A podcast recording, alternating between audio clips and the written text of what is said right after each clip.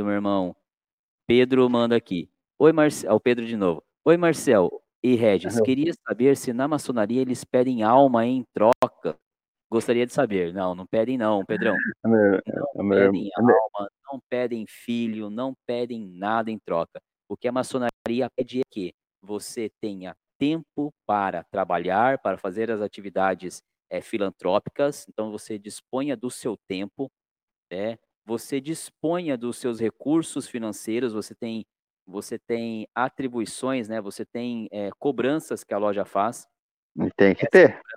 É para pagar a loja, para a gente fazer a caridade. Tem um vídeo no canal, tem um vídeo lá no canal, é, Pedro, muito bacana, chama-se é, Quanto Custa Ser Maçom? Vai lá e você vai, vai entender tudo que eu estou falando. Mas fora seu tempo, e fora parte dos seus recursos financeiros para cumprir com as obrigações da loja e para ajudar a, a se fazer a filantropia, a maçonaria não pede mais nada. Ela não pede nem, ela não pede nem que você se esforce em estudar.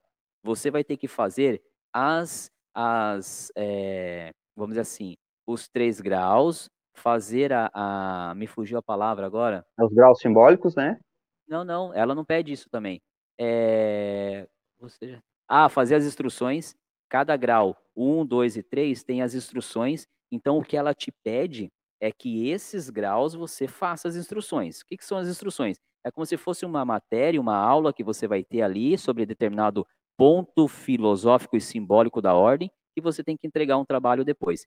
Mas você fez isso, ela não vai pedir, não vai cobrar você, por exemplo, você está aqui há 40 anos na ordem e só é, é, só é não, e você é mestre maçom, não fez nenhum grau filosófico ainda, nem isso ela pede. Porque ela entende que isso é o desenvolvimento de cada um, é o seu interesse. É a então, liberdade. Ela pede parte do seu tempo e parte dos seus recursos para fazer a filantropia. Beleza, Pedrão? Vamos lá. A Elizabeth.